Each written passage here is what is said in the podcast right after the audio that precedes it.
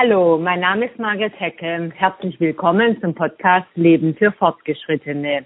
Heute darf ich Ihnen Christine Ney vorstellen. Sie ist Expertin darin, wie ältere Menschen länger zu Hause leben können. Denn Christine Ney arbeitet in der kommunalen Beratungsstelle Besser Leben im Alter durch Technik des Landkreises St. Louis. Die Menschen dort haben großes Glück. Sie können bei Frau Ney und ihren Kollegen und Kolleginnen anrufen und um einen Hausbesuch bitten. Frau Ney, herzlich willkommen hier im Podcast Leben für Fortgeschrittene. Was passiert, wenn die Bürger des Landkreises St. Louis bei Ihnen anrufen? Wie geht es dann weiter? Also wenn Sie bei uns anrufen, fragen wir natürlich zunächst nach Ihrem konkreten Anliegen und Ihren Wünschen.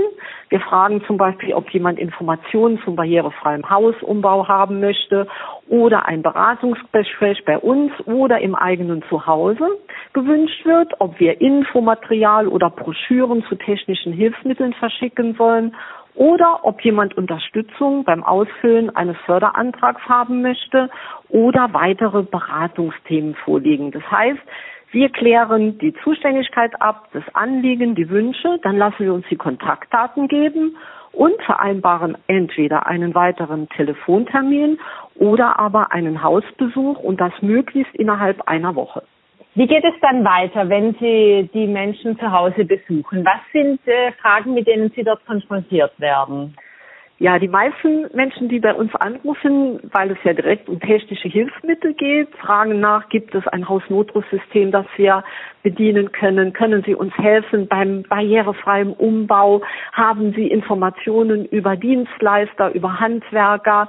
Sie fragen uns sozusagen, ähm, was gibt es konkret, was wir in unserer Situation, vielleicht wegen Pflegebedürftigkeit oder nach einem, einem Krankenhausaufenthalt tun können, um möglichst lange und sicher in der eigenen Wohnung leben zu können.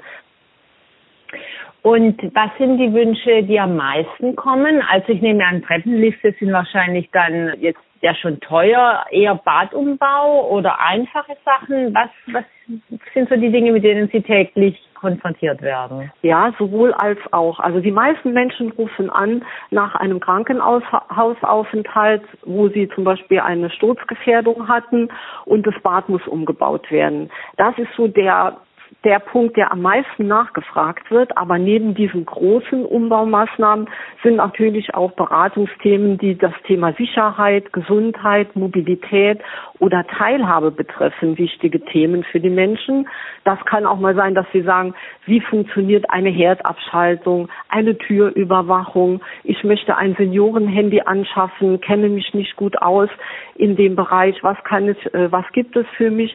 Aber es sind auch ganz kleine Sachen, wie zum Beispiel Dosenöffner, die es mir erlauben, bei rheumatischen Beschwerden eine Dose öffnen zu können. Sowohl als auch die großen Umbaumaßnahmen bis hin zu den kleinen Alltagshelfern, die es erlauben, gut und komfortabel älter zu werden. Mhm. Frau Neis, Sie arbeiten seit 2013 in der Beratungsstelle und verfolgen, was es alles an neuen Produkten und Dienstleistungen für Ältere gibt. Können Sie uns darüber ein wenig erzählen? Wo geht die Reise hin? Es hat sich tatsächlich sehr, sehr viel getan, sowohl von Seiten der Industrie, die diese technischen Hilfsmittel anbietet, aber auch von Seiten der Nutzer dieser Technik, also in der Regel der älteren Menschen oder sogar der, der Endverbraucher. Es wurde eine Vielzahl von technischen Hilfsmitteln entwickelt, die mittlerweile auch deutlich bezahlbarer sind als vor sieben Jahren.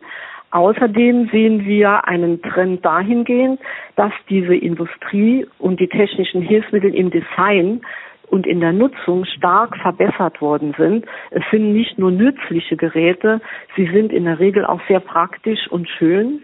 Wir sehen auch, dass ein gestiegenes Interesse der älteren Menschen selber an Hausnotrufsystemen, technischen Alltagshelfer, Umbaumaßnahmen oder aber auch Internet- oder Tablet-Nutzung äh, vorliegt. Das war früher nicht so, das ist deutlich gestiegen.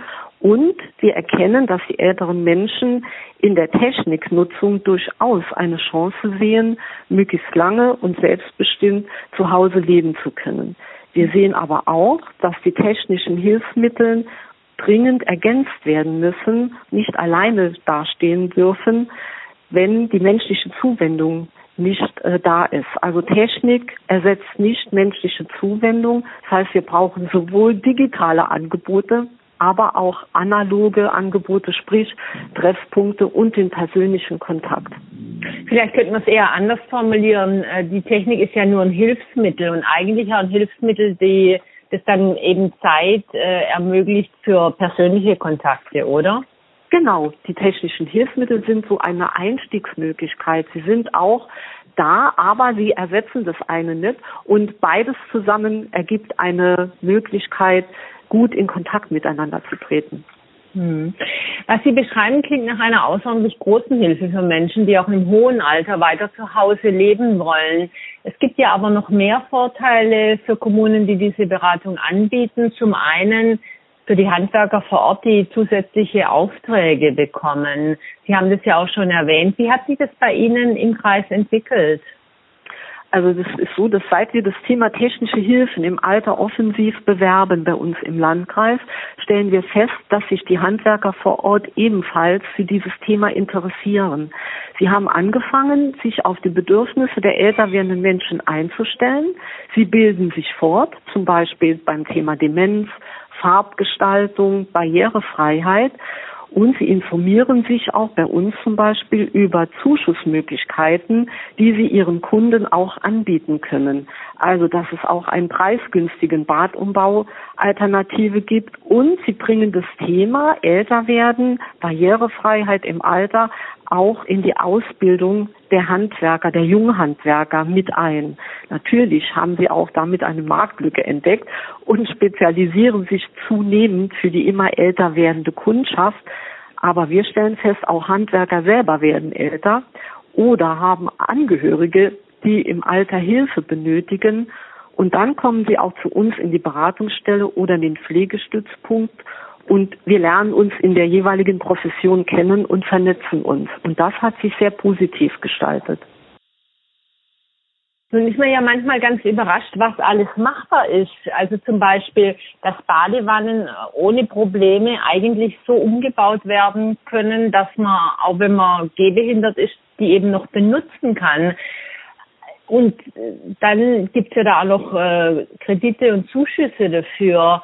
Also vielleicht können wir noch mal ein paar praktische Beispiele nennen für unsere Zuhörer und Zuhörerinnen, was heutzutage alles machbar ist, äh, um länger zu Hause bleiben zu können. Also das eine ist tatsächlich diese Umbaumaßnahmen, die werden gefördert in der Regel von Länderseite her. Da gibt es Zuschussmöglichkeiten, aber auch von den Pflegekassen. Wir informieren darüber, dass es Zuschüsse bis zu 3.000, 4.000 Euro gibt bei Badumbau. Es gibt Firmen, die sich spezialisiert haben auf zum Beispiel Bäder, wo die Badewanne nicht raus muss, sondern wo man einen Einstieg hat in die Badewanne, wo man zwei in Einlösungen machen kann, sowohl Duschen als auch Badewannen einsetzen kann. Das sind alles Sachen, wo viele Leute sagen, ich weiß gar nicht, dass es das äh, überhaupt gibt, dass sowas geht. Es gibt Firmen, die können Badumbauten innerhalb von 48 Stunden umsetzen, sodass gerade ältere Leute keine große ja, äh, Renovierungsmöglichkeiten zu Hause ein, ein, einplanen müssen. Es muss dann auch oft schnell gehen. Ähm, wir haben sehr viele Demomaterialien, die auch so kleinere Alltagshelfer sind. Wir arbeiten mit den Wohlfahrtsverbänden zusammen, die in der Regel auch diese Hausnotrufsysteme, Sicherheitssysteme anbieten, mit Sanitätsfachgeschäften, die zeigen, wie kann man mit Gehstöcken, mit möglich kleineren Möglichkeiten auch die technische Hilfen anbieten, äh, länger zu Hause zu bleiben. Und wir erfahren eher, dass die Leute sagen, ich habe mich noch nie mit diesem Thema auseinandergesetzt, ich wusste gar nicht, dass es so etwas gibt und sind sehr froh, wenn sie diese Informationen, die ja auch kostenlos sind, bekommen, wenn sie Denkanstöße bekommen. Wir verkaufen nichts, wir zeigen, was gibt es alles und wir zeigen in dem Falle auch Alternativen auf. Haben Sie da praktisch so einen großen Koffer, mit dem Sie dann diese Hausbesuche machen oder wie stellt man sich das vor? Ja, wir hatten früher einen Koffer und die Leute haben gesagt, da kommen die Avon-Beraterinnen, die packen okay. die, die Lippenstifte und so aus. Natürlich nicht. Wir haben Klammern ausgepackt, die rheumatisch bedingten Krankheiten helfen einzusetzen. Wir haben Bügeleisen dabei, die sich automatisch abschalten, wenn man mal vergisst, das Bügeleisen hochzustellen. Wir haben diese Dosenöffner, diese Flaschenöffner, Hilfsmittel das sind so kleinere Sachen, die wir in einem auch kleineren Koffer mitbringen. Ein komplettes Bad haben wir nicht dabei, aber wir haben Filme gedreht, wir haben Infobroschüren gemacht, wo man äh, Fotos angucken kann, vorher, nachher, diese berühmten Vorher-Nachher-Fotos.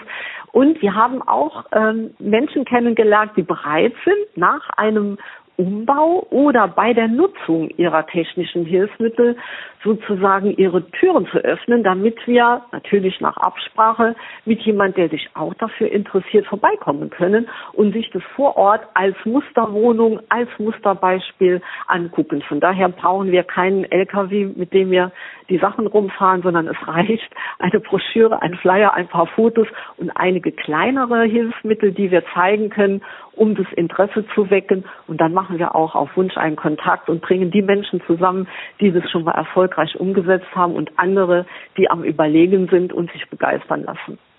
Wunderbar, das klingt wie ein absolut toller Service, wenn man ihn denn dann braucht. Und ich nehme an, dass ihn immer mehr wahrscheinlich brauchen, dass ihre, dass ihr Service auch in den Jahren immer stärker nachgefragt wird. Ja, also wir stellen fest, dass sowohl die Senioren selber nachfragen, das ist ja unsere eigentliche Zielgruppe, aber vor allem fragen auch die Angehörigen nach, die in der Regel nicht ähm, in der Nähe wohnen und ähm, natürlich sicher sein wollen, dass ihre ähm, Verwandten, dass ihre Bekannten sicher zu Hause möglichst lange leben können. Das sind so die Zielgruppe, die immer verstärkter unser Beratungsangebot aussucht, weil sie sich Gedanken machen, wie die älter werdende Verwandtschaft, die älter werdenden Eltern auch gut zu Hause bleiben können. Und dann müssen wir auch mit denen andere Angebote fahren und andere Ansprechsituationen herstellen, weil diese natürlich beruflich sehr angespannt sind, sodass wir auch äh, versuchen, Beratungsangebote außerhalb der normalen Dienstzeiten anzubieten und auch Hausbesuche zu machen, die es ermöglichen, dass Angehörige und Senioren als Zielgruppe von beiden Seiten anwesend sein können. Mhm. Frau Ney, Ihr Erfolg ist dann wahrscheinlich, wenn Ihnen äh, diejenigen, die Sie beraten, hinterher sagen, dank Ihnen, dank Ihrer Hilfe, dank Ihrer Beratung kann ich jetzt äh, ein paar Monate, vielleicht sogar Jahre, vielleicht sogar für immer dann eben zu Hause wohnen, oder? Ja, auf jeden Fall. Also wir lernen, wir sind ja von der Leitstelle älter werden und zu uns kommen in der Regel keine älteren Menschen, die sagen, ich möchte unbedingt in ein Seniorenheim einziehen. Also in der Mehrzahl kommen die Leute und sagen wirklich, was kann ich denn alles tun, ähm, um möglichst lange zu Hause bleiben zu können. Und wenn uns das gelingt, dass wir jeden Monat eine Heimunterbringung hinauszögern oder sogar komplett über Jahre verhindern, dann ist das etwas, ja, wo wir sagen, wir machen etwas, was die Menschen bei uns brauchen im Landkreis, was nicht, was sinnvoll wohl ist. Und gleichzeitig machen wir auch etwas, was der Kommune auch Geld spart. Also es ist so ein klassischer Win-Win-Effekt. Und wenn es gelingt, dass jemand nach einem, ja, älteren Menschen nach einem Oberschenkelhalsbruch die Wohnung barrierefrei umgebaut werden kann, wenn sein Sicherheitsgefühl zum Beispiel mit einem Hausnotrufsystem erhöht wird. Und wenn wir ihn beim Erlernen der Internetnutzung oder beim Skypen mit den Enkelkindern unterstützen können und somit er am Leben weiterhin teilhaben kann, dann haben wir, glaube ich, vieles richtig gemacht. Absolut. Und Sie haben es ja gerade selber erwähnt, dass auch die Kommunen selber davon profitieren. Denn viele Ältere können ja auch den Eigenanteil für das Pflegeheim nicht mehr selbst aufbringen. Angehörige müssen seit Anfang 2020 nur noch dann einspringen, wenn sie mehr als 100.000 Euro im Jahr pro Haushalt versteuern.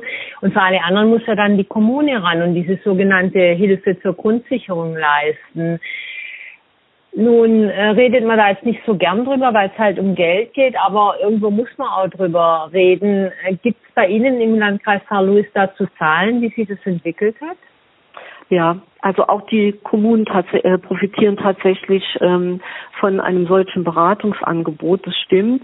Wir sehen äh, aus unserer Sicht, weil wir ja auch auf die, äh, die Kosten der Grundsicherung aufkommen müssen. Wir haben äh, angefangen 2013 äh, und haben festgestellt, dass die Kosten bei circa sieben Millionen Euro im Jahr für den Landkreis Saarlouis liegen. Und sie sind pro Jahr stetig gestiegen bis zum Jahr 2017 auf zehn Millionen Euro im Jahr. Und diese Zahl ist seit 2017 stabil.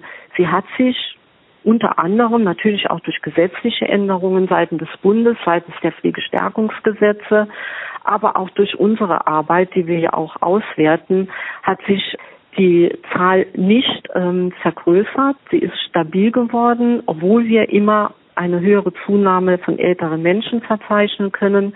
Sie hat sich von daher nicht verringert, aber die Kosten sind auch nicht gestiegen. Mhm. Also in der Tat, wie Sie schon gesagt haben, eine absolute Win-Situation für alle Beteiligten, die Handwerker, die Menschen, denen sie helfen, die Kommune. Und deutschlandweit ist ja die, die Hilfe zur Grundsicherung ein stark steigender Kostenblock. Vier Milliarden Euro haben die Kommunen im Jahr 2018 dafür ausgegeben und nur 77 Millionen von den Angehörigen wieder zurückgeholt. Trotzdem haben ja nur eine Handvoll Kommunen und Städte solche Beratungsangebote wie bei Ihnen im Landkreis St. Louis. Eigentlich unverständlich. Haben Sie dafür eine Erklärung? Also ich denke, man muss da wirklich sehr genau hinschauen. Aus kostentechnischer Sicht ist ein solches Beratungsangebot absolut sinnvoll. Aber es handelt sich ja tatsächlich um eine freiwillige Beratungsleistung. Und viele Kommunen müssen sich aufgrund der Haushaltsnotlagen tatsächlich auf die sogenannten Pflichtaufgaben konzentrieren und die freiwilligen Leistungen zurückfahren. Und ohne die Anschubfinanzierung des Bundesforschungsministeriums 2013 hätte auch der Landkreis St. Louis dieses Beratungsangebot alleine nicht aufbauen können. Wir haben einen sehr jungen Landrat, der der sogenannten Babyboomer-Generation angehört und der hat ähm, gemeinsam mit uns in dem Thema technische Hilfen ein großes Potenzial für unsere Seniorenarbeit im Landkreis Saarlouis entdeckt.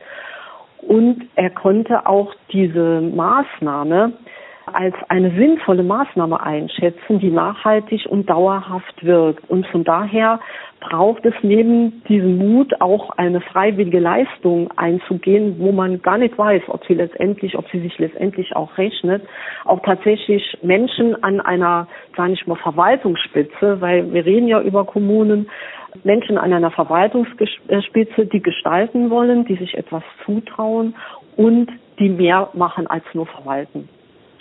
Das ist ein interessanter Punkt. Das war mir gar nicht so klar. Wenn also Kommunen nicht mehr viel finanziellen Spielraum haben, dann dürfen sie solche freiwilligen Leistungen nicht anbieten, weil sie sozusagen unter Kuratel stehen, obwohl Ihr Beispiel ja zeigt, dass es eben Leistungen sind, die sich sehr wohl dann hinterher finanziell auch tragen.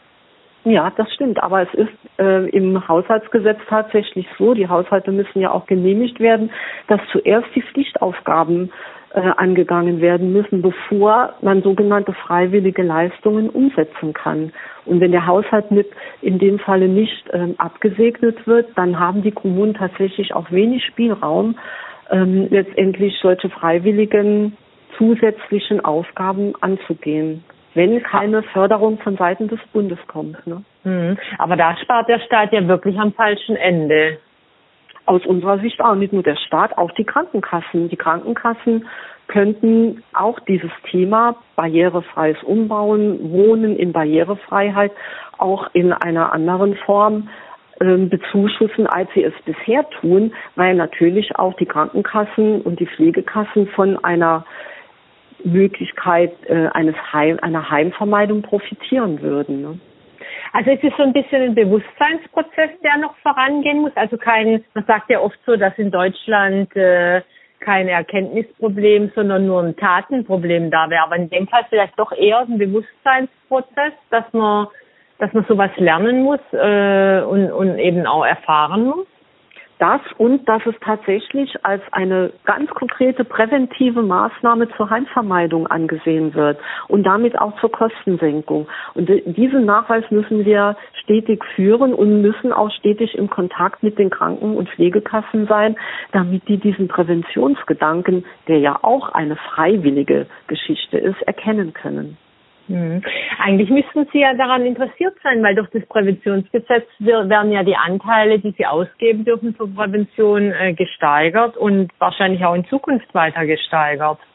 Mit Sicherheit. Und ich denke auch, die Entwicklung der letzten Jahre hat auch gezeigt, dass sie diesem Themenbereich durchaus aufgeschlossen sind. Also ich sehe da nicht so ähm, nicht so schwarz in den nächsten Jahren, weil natürlich die Anzahl der älter werdenden Menschen steigen wird und dann muss es auch eine sehr konkrete Antwort auf den Umgang mit dem Wohnen zu Hause und einer Heimvermeidung geben, auch von Seiten der Pflegekassen. Und ich Gut, erkenne sehr wohl die Bereitschaft. Wunderbar. Dann liefern wir da noch ein bisschen Futter und ein paar Zahlen, die ich auch dem Evaluierungsbericht entnommen habe aus dem Projekt, das Sie ja, Sie haben es schon erwähnt, im Bildungs Bundesbildungsministerium gemacht haben. In der Broschüre, die da entstanden ist, steht eben drin, 95 Prozent der 16,7 Millionen Menschen in Deutschland, die mindestens 65 Jahre alt sind, leben in, Zitat, normalen Wohnungen. Das gilt auch für 89 Prozent der 4 Millionen Menschen, die 80 Jahre und älter sind. Vier Millionen Menschen in Deutschland also, die 80 Jahre und älter sind, von denen leben neun von zehn zu Hause. Eigentlich müsste da doch ein enormer Bedarf für Dienstleistungen wie die Ihrige sein. Das stimmt, die Zahlen sprechen wirklich für sich. Die Wohnung, sei es jetzt das Eigenheim oder eine vermietete Wohnung, ist wirklich der zentrale Ort für viele Menschen ab 65 Jahre und älter. Und wir haben schon die Erfahrung gemacht, dass unser Dienstleistungsangebot um dieses Thema Wohnen, Sicherheit, Gesundheit, soziale Teilhabe genau hier einen zentralen Punkt trifft. Unser Eindruck ist, dass wir ein Beratungsangebot für ältere Menschen und den Angehörigen anbieten, das sich sehr konkret in ihren Alltagsleben und mit ihrer Lebenssituation abholt und dass sie etwas damit anfangen können, weil es ihr Leben und ihr Älterwerden tatsächlich erleichtert. Frau Ney, ich denke, Sie haben einen wirklich wunderschönen Beruf und äh, ich glaube, dass die Gespräche, die Sie führen, wenn dann Ihre Beratung Früchte getragen hat, auch sehr schön sind, dass eben auch die Dankbarkeit der Menschen, denen Sie helfen können, dann da immer offensichtlich ist, oder? Ja, absolut. Also wir ähm, kriegen oft Anrufe, wo die Leute sagen, ich hätte nie gedacht, dass ich einmal mit meinem Enkelkind skypen könnte. Oder die erzählen uns, kommen Sie mal vorbei, ich zeige Ihnen mal, wie toll ich mit meinem Seniorenhandy Fotos machen kann. Also Leute, die vorher der Technik gegenüber eher zurückhaltend waren, die eher skeptisch waren und die sich nicht vorstellen konnten, ja, ein lebenslanges Lernen auch mit Digitalisierung oder Technik zu verbinden und dann auf einmal entdecken, es funktioniert, auch sie können etwas tun. Und wir haben sie zu nichts überredet, wir haben sie informiert, wir stehen standby, wenn Rückfragen sind, wir unterstützen sie, wir loben sie und wir schätzen es sehr, dass sie sich für diesen Themenkomplex auch interessieren und dass sie die Technik an Affinität auch im hohen Alter noch erkennen. Und das macht uns natürlich auch sehr viel Freude, wenn wir auch noch etwas von den älteren Menschen lernen können, die mhm. uns dann auch etwas beibringen. Hm, wie schön. Frau Ney, ich stelle all meinen Gästen im Podcast drei Fragen zum Schluss und die erste ist die mit der netten Fee und dem Zauberstab. Wenn sie Ihnen den reichen würde und einen Wunsch gewähren würde, was wäre es denn, was Sie ändern würden oder abschaffen oder neu einführen? Ja, schade, nur drei Wünsche. Ah. nein, nein, nein, schon klar. Also ich würde sofort ändern, dass die Menschen, die im Pflegegrad 1 eingestuft sind und den Entlastungsbeitrag in Höhe von 125 Euro erhalten, was ja erstmal sehr gut ist, aber dass sie diesen Beitrag auch an Nachbarn oder Angehörige auszahlen können, die ihnen im Alltag helfen. Das geht im Moment nicht. Das würde ich sofort ändern, weil das für sehr viele Menschen ein hoher bürokratischer Aufwand ist und äh, den, die sie oft nicht möglich für sie ist, diesen Pflegebeitrag und Entlastungsbeitrag auch abrufen können. Ich würde abschaffen komplizierte Antragsformulare für Zuschüsse bei barrierefreien Umbauten. Menschen sind oft sehr überfordert von mehrfachen Antragsformularen, die sie nur zum Teil ohne Hilfe ausfüllen können. Und es gibt mit Sicherheit andere Möglichkeiten, wie man Anträge auch gut und rechtssicher bearbeiten kann.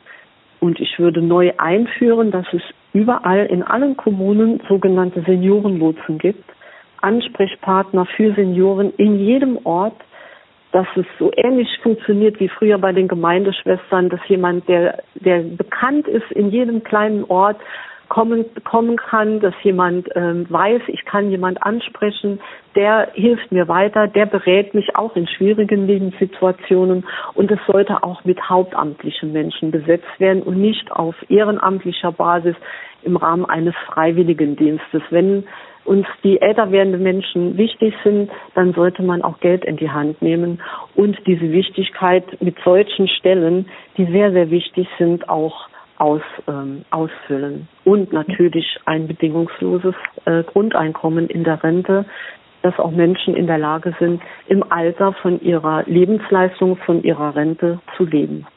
Frau Ney, was bedeutet Leben für Fortgeschrittene für Sie? Ja, das ist eine sehr philosophische Frage. Also für mich bedeutet es, Möglichkeiten zu eröffnen, sich auf neue Lebenssituationen einstellen zu können in Bezug auf das Alter oder Älterwerden, dass man das Älterwerden nicht als Bedrohung sieht, sondern in seiner Vielfalt ansehen kann und die Zuversicht behält, dass das Leben gerade für ältere Menschen ja oft kompliziert geworden ist, trotzdem zu meistern ist. Ich würde mir wünschen, dass die Menschen den Mut haben und die Neugierde auf das, was kommen wird, sich diese bewahren, diese Neugierde und es auch mit Freude annehmen und dass sie auch Lust haben, ihr Leben auch im Alter lebenslang umzusetzen, dass sie den Lebenswandel gestalten und dass sie auch dass die Lust am Leben lang, lebenslangen Lernen weit sich weiterhin bewahren. Weil das ist etwas, was wir erleben, wenn wir die älteren Menschen mit dem Thema Technik, technische Hilfen in Kontakt bringen. Das geht nicht ohne die Lust und die Freude am lebenslangen Lernen. Da sind wir schon fast bei der wöchentlichen Dosis Zuversicht, die der Podcast liefern soll. Das haben wir, glaube ich, mit dieser Folge ausgezeichnet erledigt. Trotzdem nochmal die Frage an Sie. Die wöchentliche Dosis Zuversicht, was können Sie in dieser Hinsicht empfehlen? Also bei der Dosis Zuversicht empfehle ich, in Kontakt zu bleiben, nicht äh, zu verein, versuchen zu äh, vereinsamen zu Hause, sondern in Kontakt zu bleiben mit seiner Umwelt, auch rauszugehen, äh, Orte zu besuchen, am gesellschaftlichen Leben teilzunehmen, wann immer es geht. Und wenn es nicht mehr geht, zu wissen, es gibt auch Beratungsangebote, es gibt durchaus Menschen in der näheren Umgebung, die man ansprechen kann und die einem auch helfen, das Leben weiterhin gut zu meistern. Liebe Frau Ney, vielen Dank für dieses wirklich sehr interessante Gespräch. Wer mehr wissen möchte, findet einiges auf der Webseite des Kreises St. Louis, die ich natürlich auch in den Show Notes verlinke. Mein Name ist Margaret Heckel vom Podcast Leben für Fortgeschrittene. Ich hoffe, er hat Ihnen gefallen, denn das Leben für Fortgeschrittene ist für Sie gemacht, Ihre wöchentliche Dosis Zuversicht. Ich würde mich freuen, wenn Sie nächste Woche wieder dabei sind beim Leben für Fortgeschrittene. Machen Sie es gut. Ihre Margaret Hecke.